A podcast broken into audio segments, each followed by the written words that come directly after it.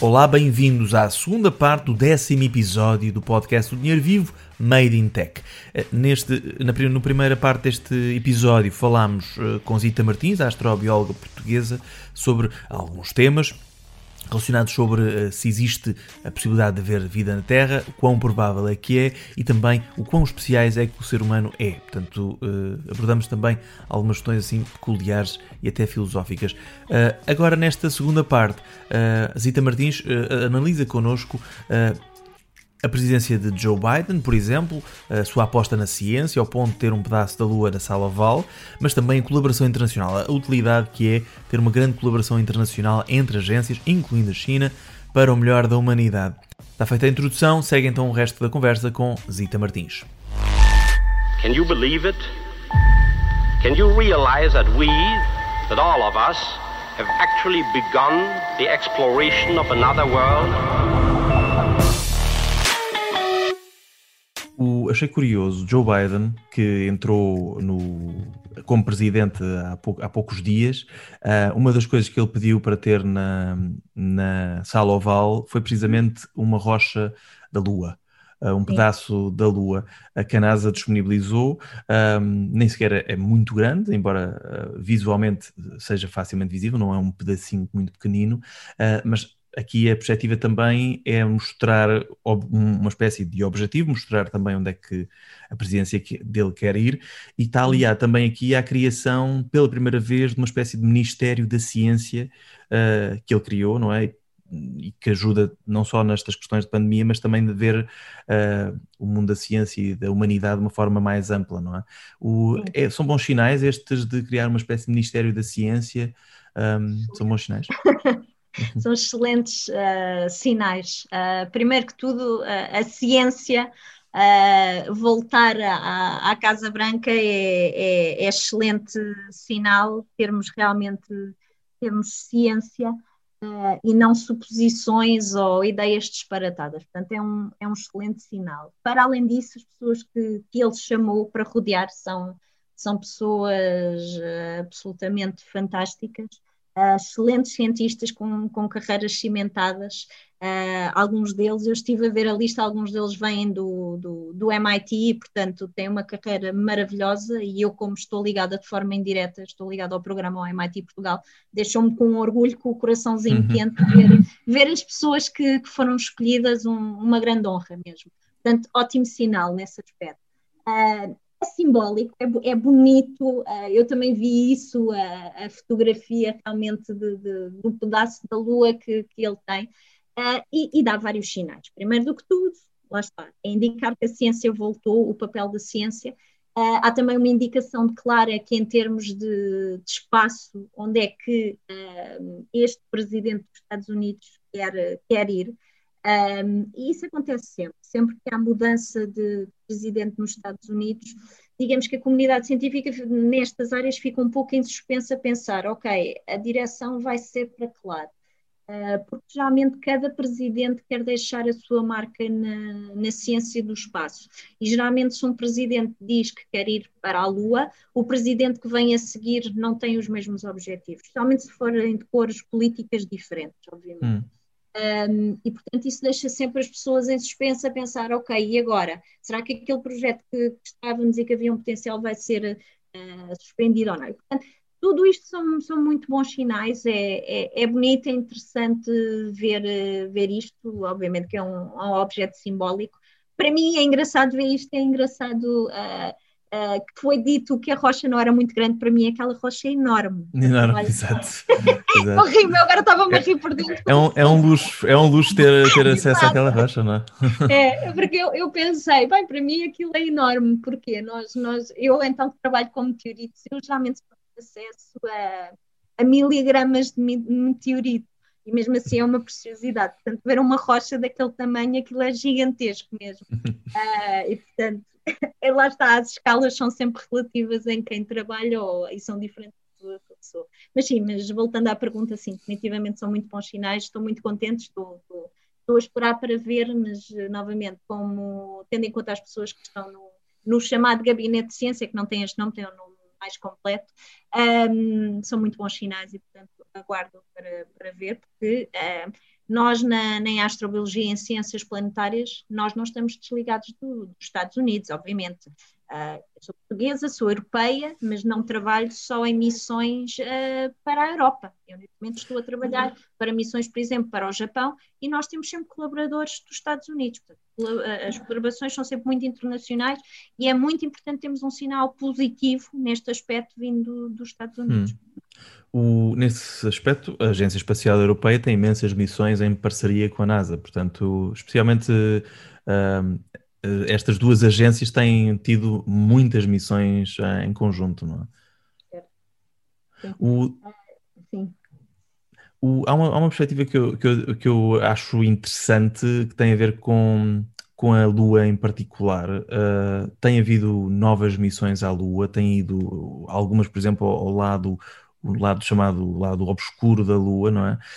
Um, que vantagens é que, por exemplo, esse tipo de missões tem e também a China, uh, em não há muito tempo, há cerca de dois anos, também teve uma missão em que levou, uh, tentou plantar algo na Lua, não na superfície lunar, mas numa uma caixa na, na Lua. Um, que, que, que objetivo é que estas missões podem ter para o futuro? Sabendo-se que vem aí mais, eh, mesmo este ano, mais missões com rovers, um, na, na, Lua, além de Marte, na Lua também, um, de outros países, além dos Estados Unidos e mesmo da Europa? Sim, só, só fazer aqui um parênteses, óbvio que sempre nessas, nessas missões, e falando no caso da, da, da China, uh, nunca se pode plantar nada em, em, planeta nenhum ou lua nenhuma, porque há uma coisa que se chama uh, proteção planetária, e portanto todos os países do mundo acordaram que não se pode poluir ou contaminar nada fora da, da, Terra e temos que ter também cuidado quando trazemos amostras de volta à Terra uh, para não contaminar o nosso planeta uh, com nada, porque nós não sabemos se existe se existir vida extraterrestre, se essa vida nos podia destruir a todos, e portanto acho que já estamos todos saturados de, de vírus e, e, e de vida estranhas que nos podem destruir a todos e portanto temos que ter muito cuidado. Os filmes, os filmes já nos levaram para aí, né? Parasitas podem eliminar a vida na Terra praticamente, portanto há todo esse lado Sim. que os filmes já imaginaram Sim. de contaminação que pode ser prejudicial tanto a planetas como ao nosso planeta em particular, não é? Sim, exatamente, exatamente. E portanto temos que ter sempre muito atenção. Agora é que a ficção científica tem, tem sempre uma pontinha de, de realidade e há não só nos, nos, filmes como muita literatura científica que nos mostra que ao longo do, do tempo muitas das coisas acabam também por se realizar, ou seja, a criatividade uh, ajuda a que as coisas se realizem e portanto temos sempre muito cuidado voltando um bocadinho à, à questão da, da, da, Lua e da China. A China tem sido uma, uma agradável surpresa. Uh, eu fui à China há cerca de, de três anos, uh, com vários colegas a nível uh, mundial, e eles realmente querem trabalhar com os melhores, aprender com os melhores, investir. tenho muitos colegas que foram convidados para ir para, para a China trabalhar uh, em que lhes são dados laboratórios fantásticos com todas as condições, porque realmente a China está a apostar muitíssimo na parte de ciências, em particular nas questões de, de ciências planetárias. E, portanto, para eles é uma marca de, de honra uh, voltarem a irem à Lua e, e terem outro tipo de, de missões. Por, por, isso eu digo sempre que Uh, a Lua vai ser como que o nosso concorrente, aquele concorrente que nós estamos num jogo e não estávamos muito à espera que ganhasse, a grande surpresa vai, irá uh, virá certamente da, da China. Relativamente às outras nações, a Europa neste momento não tem propriamente missões sozinha, há sempre, sempre colaboração. E não é só a Europa, como eu volto a dizer, eu estou numa missão espacial na, na Yabusa 2, um, que é uma missão japonesa, e nós temos reuniões quase todos os meses, e não só cientistas japoneses estão nessa reunião. Nós temos europeus de variedíssimas nacionalidades e temos também colegas dos Estados Unidos e, portanto, novamente, a ciência, como nós dizemos que uma missão é japonesa ou europeia ou americana, é um facto, porque realmente os investigadores principais são, são daí quem está a organizar é uma determinada agência de um, de um determinado país ou conjuntos de países mas de facto não há uma missão só, só, só com, com elementos de, de, de, país, ou quase nunca. Uh, há sempre colaborações. Isso vê-se muito com o Japão, com a Europa e com os Estados Unidos.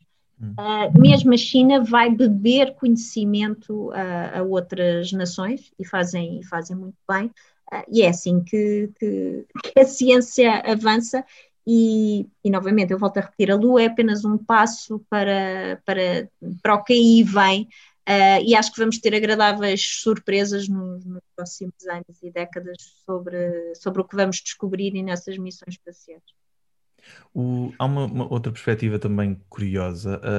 Por acaso estava a reparar agora que a China tem uma missão também a Marte uh, uhum. em fevereiro, uh, também com o rover, portanto, Sim. uma espécie de concorrência aqui com os Estados Unidos. Uhum. Mas, pelo que percebi, muitas destas informações, muitas das coisas recolhidas são depois partilhadas para que todos também possam beber um bocadinho dessa, desse conhecimento, não é? Uhum.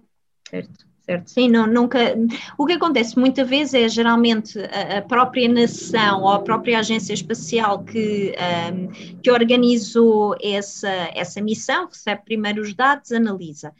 Se estivermos oficialmente na equipa, excelente, conseguimos logo ter acesso em primeira mão a esses dados. Se não, anos mais tarde, ou meses mais tarde, temos acesso ao, aos dados que ainda não foram tratados ou ou então que já foram tratados, mas não foram tratados de forma completa, e toda a comunidade científica geralmente abrem, abrem concursos e dizem uh, cientistas que não façam parte da equipa e que queiram analisar amostras ou que queiram analisar dados, escrevam uma proposta e candidatam-se, e isso é, é uma política, digamos assim, que é feita para, para as várias agências espaciais. Um, mas a China, como eu digo, está muito, muito apostada nesta, nesta questão de, de orgulho nacional e de, e de conseguir nas várias frentes, em Marte, na Lua uh, e em outros locais do nosso sistema solar. Mesmo a questão dos meteoros, não é? portanto, a possibilidade de ir lá, de recolher dados, uh, vi que também há missões para destruir alguns para ver como é que depois isso acontece, é possível, se não sim, é, asteroides, não é? asteroides, sim, alguns, asteroides, alguns sim, asteroides. Sim. são diferentes, são diferentes. São diferentes, exato. São. Tem a ver com a uh, dimensão também, não é? E em que local é que se encontram. Se estão a, a passear, digamos assim, a vaguear pelo, pelo espaço, chamam-se uma coisa, sentam na atmosfera, é uma, em linguagem comum, é uma estrela cadente, e se pousam na superfície do nosso planeta, passam a chamar-se meteoritos. Portanto, são essas as diferenças. O, a nível de Portugal, Portugal pode contribuir com talento, com investigação, uh, como tu fazes, uh, mas também. Com conhecimento. Com conhecimento. Mas Sim. também fala-se muito agora dos microsatélites, de poder lançar também. Uh, é uma, uma, área que está a começar a crescer uh, para a atmosfera. Um, é esse o papel que podemos ter dentro da Agência Espacial Europeia, sendo que Portugal tem melhorado no ponto de vista de ligação à Agência Espacial Europeia, não é? Sim, temos. Acho que a grande questão que se põe aqui, acho que há, há, duas grandes vertentes aqui. Obviamente que há a comunidade científica que há muitos, muitos anos uh, sempre foi muitíssimo forte uh, em termos científicos, nas, nas, variadíssimas vertentes da ciência, seja astronomia, astrofísica, etc., ciências planetárias, uh, mas não havia, digamos, um, um, juntar desta comunidade científica, nós sabíamos que que os vários colegas existiam, não havia esse reconhecimento de forma formal, mas os cientistas já cá estavam, um, e, e, a de colaborarem com, com grandes cientistas lá, lá, lá de fora, isso é, isso é um facto. Uh, e depois, obviamente, começou a surgir de forma muito forte também a parte de indústria portuguesa ligada ao espaço. Uh, e isso surgiu novamente, tem a ver com, com outras questões, tem a ver com, com o surgir, com a formação, termos jovens formados, nomeadamente em engenharia aeroespacial, um, e muitos deles depois foram lá para fora, foram para a Agência Espacial Europeia e outros locais e acabaram por voltar e formar as suas próprias empresas. E, portanto, temos aqui uh, em paralelo duas grandes frentes e neste momento uh, não só a comunidade científica ligada tanto ao espaço como a indústria ligada ao espaço está, está está cimentada uh, e está naquela fase, digamos, de, de se dar a, a conhecer. Uh, obviamente que nós, enquanto comunidade, já nos conhecíamos uns aos outros, acho que o importante agora é passar também a mensagem para os mídia e para a população em geral, e há sempre grande, grande ligação entre a ciência e a, e a indústria. Uh, e Portugal tem cartas a dar, obviamente, não, não é só uma questão de talento, esse talento nós temos, nós, nós temos conhecimento, basta, basta dizer, uh, que das, das, variadíssimas e das grandes missões espaciais que, que, que, estão aqui ou que ainda vão acontecer a nível internacional, há sempre portugueses. Nós podemos falar uh, das missões a, exoplanetas, em que, por exemplo, temos uh, o Nuno Santos, que está em variedíssimas missões espaciais de exoplanetas uhum. a nível internacional. Uh, temos também o Pedro Machado, que está, que é o representante português da missão da Ariel, novamente uma missão que vai ser lançada em 2029 e que vai estudar, entre outras coisas, a atmosfera de exoplanetas. Uh, eu estou, por exemplo, não só na Ariel, mas estou também na, nesta missão espacial uh, que agora voltou, a Yabusa 2 a um, a um asteroide. Estou também numa missão espacial que foi selecionada recentemente pela, pela Agência Espacial Europeia, que se chama Comet Interceptor, Uh, vamos analisar pela primeira vez um cometa muito, muito primitivo, um cometa que nunca entrou no interior do nosso sistema solar uh, e podia estar aqui a continuar a dar mais claro. e mais missões. Tem número de missões. pronto. E, portanto, é, é, só, isto só é para mostrar que realmente a comunidade científica não é só o potencial, nós estamos a realizar o nosso potencial, porque seria muito triste termos pessoas muitíssimo inteligentes que só tinham potencial e mais nada. Uh, não, neste momento nós estamos a concretizar esse potencial e estamos realmente envolvidos uh, em grandes, uh, grandes projetos a nível internacional. Obviamente que isto tem que ser, falta, digamos, o último passo, que é desenvolver ainda mais e conseguir manter este, este, este, esta corrida, digamos assim, e por isso precisamos de cada vez mais e mais financiamento e, e valorização. O, do ponto de vista de carreira, uh, 16 anos fora de Portugal, já quase há 3 em Portugal, uh, ligado ao uhum. técnico, mas também ao programa do MIT Portugal. Um, o que é que, porque o regresso? Como é que está a ser o regresso? Um, o regresso é está a ser muito bom. É? sim, o regresso está a ser muito Tirando bom. Tirando a pandemia, não é? Pronto, sim, mas, mas isso a pessoa adapta-se. Não, o claro. regresso tem sido muito bom. Eu acho que tenho que pôr isto, um, falar um bocadinho da, da, história. Realmente eu tive quase 16 anos fora de Portugal. Eu saí porque eu saí porque eu queria voltar, eu digo sempre isto, porque, porque não havia astrobiologia em Portugal, porque eu queria seguir um sonho, eu queria realizar um sonho.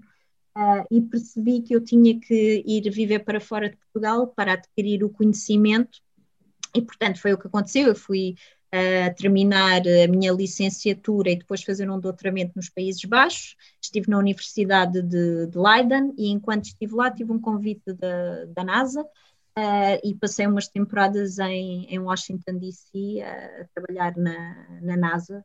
Um, depois terminei o, o, doutoramento, estive a viver uh, em Londres e a trabalhar no, no, Imperial College, estive também como professora convidada no sul de, de França, na Universidade de Nice, uh, e chegou a uma altura, há 16 anos é muito tempo, um, e depois, entretanto, eu tinha sido financiada pela Royal Society, que é a instituição científica mais antiga em contínua existência, um, onde recebi um milhão de libras e, portanto, foram, foram tempos fantásticos. Mas achei que já tinha adquirido uh, conhecimentos e já tinha a rede de contactos uh, que me permitissem trazer a astrobiologia para Portugal e nesse sentido contatei, estive sempre em contacto com, com, Portugal, nomeadamente com o Instituto Superior Técnico, e o timing foi perfeito, eu queria voltar, uh, eles queriam ter a minha presença uh, no Instituto Superior Técnico e, portanto, foi, foi e é um casamento perfeito nesse sentido e, e estou muito satisfeita, já voltei, como eu digo, há, há três anos, um, como professora associada no Departamento de Engenharia Química. Estou a gostar imenso, é, é, sempre, é sempre um grande desafio, um desafio no lado positivo da, da palavra, uh, montar um laboratório, criar, ter os estudantes de, de licenciatura, de mestrado, de doutoramento a trabalharem comigo, criar uma equipa, ter, uh, tenho uma sorte enorme, tenho colegas fantásticos e, portanto, tenho um ambiente de trabalho muito, muito bom, gosto, gosto muito Uh, e tem sido um, um, desafio muito positivo e, portanto, montar a equipa, temos conseguido atingir esses objetivos. Entretanto, também surgiu o convite para ser co-diretora do programa MIT Portugal, uh, em que uma das áreas estratégicas é realmente a, a área do, do espaço, Uh, e portanto tem sido, tem sido fantástico. O meu regresso a Portugal não podia estar mais, mais satisfeita e o objetivo daqui é, é crescer cada vez mais e, e, e levar a, a astrobiologia, ensinar a astrobiologia uh, e iremos lá chegar. E ter português a participar em missões destas uh, significativas, não é? internacionais, é um bocadinho por aí também, não é? ajudar nesse processo. O, eu não resisto a perguntar uh, experiências na NASA, no Imperial College de Londres, em vários sítios, o, quais foram os momentos mais especiais? Uh, contacto com, com a matéria vinda do espaço foi, são os momentos mais especiais? Uh, aquele momento de que sorte estar aqui, quais foram? Vários. Um acho que o primeiro de todos foi quando ainda estava a terminar a licenciatura e, fui, e cheguei a primeira vez a Leiden, nos Países Baixos, e, e, pude trabalhar com meteoritos, ou seja, eu estava a aplicar todo o meu conhecimento de química, uh, mas a rochas extraterrestres, e eu pensava, ok, isto é o objeto mais antigo que eu alguma vez vou poder tocar, é extraterrestre, e portanto isso acho que foi o primeiro, o primeiro momento que eu disse que bom, é isto que eu quero fazer para o resto da vida. um, depois trabalhar na NASA, ou seja, primeiro receber um convite, ou seja, eu estava a dar uma apresentação numa conferência, eles disseram, tu estás a trabalhar numa coisa que nós também estamos já com umas ideias e portanto vamos colaborar e vamos te convidar, és cientista convidada e vais passar umas temporadas na NASA. Realmente é, é um nervoso miudinho, é um sonho tornado realidade entrar na NASA, e portanto isso foi outro momento uau. Um, e depois, enquanto vivi em Londres, uh, obviamente trabalhar no Imperial College, o Imperial College estava até recentemente nas uh, cinco melhores universidades de todo o mundo e, portanto, é, é, um orgulho enorme. Mas, acima de tudo, acho que foi realmente ter uh, feito parte da, da família, como nós chamamos, da, da Royal Society. Um, eles, eles financiam, não se pode dizer propriamente bolsas, são, são, são prémios de oito anos, de um milhão de libras, um, e, e, naquele ano que eu concorri, a taxa de sucesso foi apenas de 5%. Uh, ah, foi uma competição enorme, portanto, um, sempre me trataram maravilhosamente bem, continuo em contacto com eles e, e realmente lembro-me de cada vez que entrava dentro da sede da Royal Society eu pensar isto realmente é um, é um privilégio enorme, é uma oportunidade única na vida e, e realmente as oportunidades que eu tive em Londres foram, uh, foram únicas, especiais. Eu tive também formação na. concorri a um casting da, da BBC, uh, tive formação na BBC e, portanto, quer dizer, foram oportunidades que é uma vez na, na vida e, e leva-se sempre com, com um carinho muito especial essas, todas essas oportunidades e são essas oportunidades que, que me fazem quem sou eu hoje e como eu digo, é muito importante ter, ter conseguido trazer tudo isso, todo esse conhecimento uh, para Portugal e para o Instituto Superior Técnico.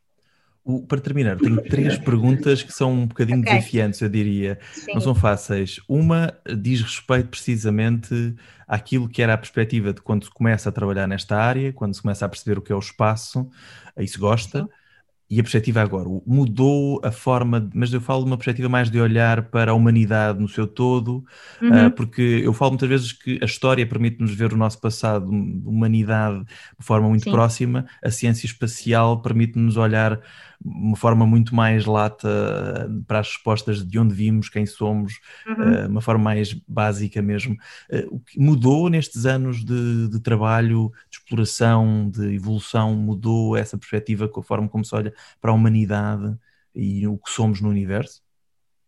Um, em termos pessoais, eu, eu olho sempre para quais são, para além de tentar responder àquelas questões de como é que surgiu a vida, etc o grande objetivo da ciência e das ciências planetárias uh, é realmente trazer qualidade de vida a quem vive aqui na, na Terra.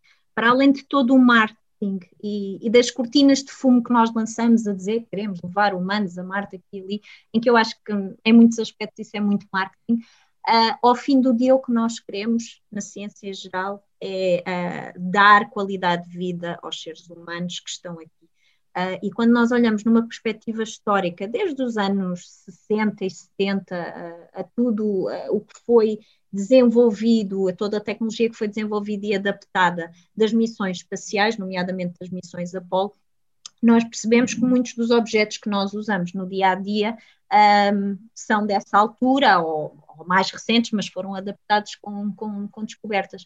E, portanto, eu acho que dando um passo atrás e olhando para, em termos históricos, para, para estas questões das ciências planetárias e da astrobiologia, nós percebemos que o objetivo é sempre o mesmo, dar qualidade de vida. um, independentemente de tudo o resto. E, portanto, tudo o resto de, dos ciclos da história, de, de, missões avançarem mais depressa ou mais devagar, nós todos estamos sujeitos aos ciclos do tempo, uh, mas realmente o objetivo final está lá sempre e isso não muda em ciência, porque em ciência uh, temos que respeitar não só as questões do tempo, mas as questões da ética e da honra, e isso é mais importante do que tudo o resto. O, mas, mas, é legítimo pensar que nas próximas décadas a humanidade poderá, pelo menos uma parte dela, algumas pessoas poderão viver noutros planetas, noutros espaços, não é? Esse, esse desejo dos. Falámos já do Elon Musk e Jeff Bezos, pelo menos nas próximas décadas, mesmo não seja para eles, será viável e possível e pode trazer precisamente esses avanços também na Terra, alternativas, Sim. inclusive um... Eu acho que eu acho que faz parte do ser humano, da, da gênese do ser humano, uh, o querer ir sempre mais além. Não, não, estou a dizer mais além da Terra, pode ser aqui na Terra, e nós, como portugueses, sabemos isso do, do, do tempo das descobertas, nós sabemos isso sempre. Descobrir o desconhecido, ir mais Exato. além. E, portanto, é óbvio que nas ciências planetárias são, é, as ciências planetárias trabalham seres humanos e, portanto, nós obtemos também essas questões da, da curiosidade, do desafio pessoal. Uh, portanto, irá acontecer, como eu digo, as escalas de tempo é que são, são, são sempre diferentes e eu não acredito, porque isto não é uma questão só de acreditar, é uma questão realística de, de, saber a tecnologia e a ciência que nós temos hoje em dia, não vai ser tão depressa, ou seja, não vai ser em 5 anos ou 10 anos, mas irá acabar por, por acontecer vai ser uma realidade, não vai ser só ficção científica dos livros ou dos filmes, acabaremos por ter um, seres humanos a viver noutros, noutros locais, do, pelo menos do nosso sistema solar, uh, de forma mais permanente. Obviamente que é assim, nós sabemos que já temos astronautas na Estação Espacial Internacional e eles estão viver, lá. Exato. exato não é? Portanto, isso é uma realidade, mas quando nós dizemos seres humanos é viver, por exemplo, em Marte ou noutro local e de forma mais, mais permanente, não é viver durante seis meses ou um ano, mais tempo quando nós, nós dizemos, mas sim, mas acabará por acontecer. Outra questão é, é uma questão que eu, quando era miúdo, achava sempre curioso as moléculas. Ligar as moléculas, uma coisa tão pequena que tem, uh, que nós não, é praticamente invisível, é invisível ao olho humano, ligar àquilo que é o mundo dos planetas, do sistema solar. Eu às vezes imaginava como se naquelas moléculas fossem planetas e nós, no, no, mundo deste universo, sejamos uma espécie de moléculas, o nosso planeta é uma espécie de moléculas de um sistema muito maior. Um, alguma vez estes pensamentos surgem? Quão possível? Claro que é impossível analisar essa possibilidade, não é? Uhum. Porque nós somos, a nossa escala é praticamente pequena, mas uh, o que é que é o universo no seu todo? É possível imaginar isso neste trabalho também? Sim, eu, eu, eu lembro-me que estava. Uh uma vez numa aula e em que uma professora, uh, não me recordo exatamente, disciplina, mas lembro-me que levou um livrinho em que era as escalas, e então era sobre a escala uh, molecular até à escala do, do universo, e ela uh, passava as folhas com o dedo muito rápido pelo, por esse livrinho, e realmente nós víamos primeiro a, escala molecular, em que víamos os pontinhos que representavam, aquilo era mesmo feito com, com, com fotografias. Pronto. E hum. então víamos a escala uh, molecular e depois ia aumentando, aumentando e aquilo a passar muito rápido e realmente quando chegava à escala de, de não só dos planetas, mas do, dos vários sistemas solares, etc., parecia que as imagens se repetiam, ou seja, que havia ali um paralelismo, digamos assim, visualmente, obviamente, uh, entre a escala uh, molecular muito pequena e as escalas do universo muito, muito grandes. Para além disso, obviamente, tudo o que nós conhecemos uh, é feito desses, desses legos que são as nossas moléculas. Tudo o que nós conhecemos é, é, é química, no fundo. Uh, eu sei que as pessoas de física já vêm dizer, não, é tudo física, obviamente. e os biólogos vêm dizer, não, é tudo biologia. Pronto, cada um puxa a brasa à sua sardinha. Mas, mas, de facto, as moléculas são como que os legos que constroem tudo o que nós, tudo o que nós conhecemos. E, Portanto, é, é óbvio que, que, essa possibilidade é, é, é, real de nós ligarmos e o que nós estudamos na, nestas áreas é realmente tentar uh, perceber e analisar uh, estes conceitos microscópicos à realidade de, de, maior de, do universo. Uh, e sim, é assustador porque são escalas de, de, de tamanho muito, muito diferentes, mas estão de relacionadas. É curioso. O, a última pergunta é uma espécie de provocação, uh, porque de facto é de resposta impossível, uh, que é a típica pergunta de será que estamos a viver numa simulação? o, é, é, uma, é uma pergunta que, enfim, filósofos já que tentaram ao longo dos anos responder e que eu, eu ligo aqui quase um bocadinho à espécie, ou à, à forma de vermos uh, a humanidade e vermos o nosso planeta também, mas faço a pergunta, será que estamos a viver numa simulação? Eh, simulação? Uh, faz sentido perguntar? Eu, eu, imediatamente quando estava a ouvir agora essa pergunta, vai-me à cabeça a ficção científica e os filmes da, da Matrix. Uh, e o que é que a pessoa escolhe, qual é a, o compromisso que cor é que, é que, é que escolhe.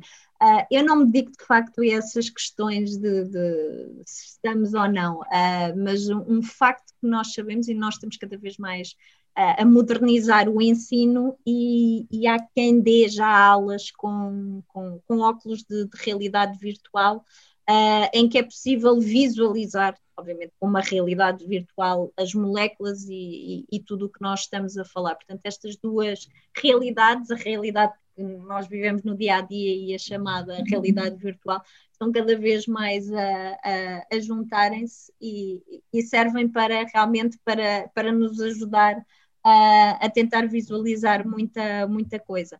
É de resposta impossível, não, não posso dar a resposta claro, claro. se não, uh, mas acho que o importante é, independentemente de se é uma realidade real ou virtual, uh, nós fazemos o melhor no nosso dia e, e contribuímos todos os dias para, para melhorar este, esta, esta nossa realidade, independentemente dela ser virtual ou não. O, há um pequeno pormenor nisto de, de estamos a viver num, num, numa espécie de Matrix ou não. Um, tem a ver com a, a, sensação que eu tenho é que nós estamos a criar a nossa Matrix com a vida digital. E há filmes também, mas também não só, mesmo estudos, uh, tentativas, inclusive, de fazer uma espécie de descarregar o cérebro humano para, para o mundo virtual, de forma que uhum. se pode replicar. Uh, depois também há, eu acho que há uma lado, um lado química de de, de moléculas que, pode ser útil tentar perceber. É possível, ou seja, nós estamos muito ligados àquilo que é nosso, o nosso cérebro uh, pelas moléculas, por, aquilo, por essa forma bi, bi, biológica que ele existe. Uh, é, seria possível, de alguma forma, imaginar algo semelhante àquilo que é o nosso cérebro de uma forma artificial? Bem, a parte do, do cérebro, de facto, não, é uma área muitíssimo interessante uh, e todos os, os, livros do Damasio eu leio com, com muitíssimo interesse, embora, obviamente, não seja a minha área de, de, claro. de estudo. Uh, e algo que eu tenho visto é realmente não podemos, e por isso é que eu mencionei uh, o Damasio, é que realmente não, não podemos desligar o cérebro de, de emoções e das nossas escolhas, e, e, e isso aplica-se no dia a dia e em, e em, e em tudo o que nós trabalhamos e, e fazemos. Uh, e não, eu acho sinceramente que não pode ser nada de forma isolada, não podemos ter as moléculas para um lado, o cérebro para o outro, uma realidade, está tudo interligado e nós vemos isso enquanto cientistas nas várias áreas que, que trabalhamos. E voltando ao início da nossa conversa, uh, a ciência cada vez mais é interdisciplinar e, portanto, não há nada uh, de forma isolada, não podemos ter moléculas para um lado a realidade virtual para outra, o cérebro para outra, está tudo interligado mesmo na, na, nas nossas emoções e na criatividade, a parte de, de, da astrobiologia e de ciências planetárias e as missões espaciais acontecem porque alguém foi criativo, alguém teve as emoções uh, e ligou isso ao conhecimento e para isso é que as coisas se, se realizaram. Portanto, não pode ser só o cérebro e descarregar o cérebro como, como um computador Uh, mas está tudo ligado ao conhecimento, às emoções, à criatividade, e é dessa forma também que uh, a ciência e o dia a dia, uh, sem serem ciência, avança. Claro. Pronto, está feito, obrigado. Ótimo. Foi uma discussão filosófica também, não só Sim, no fim. Sim. Exato. Pronto, obrigadíssimo então. Até à próxima. Nada, obrigada, até à próxima. Deus.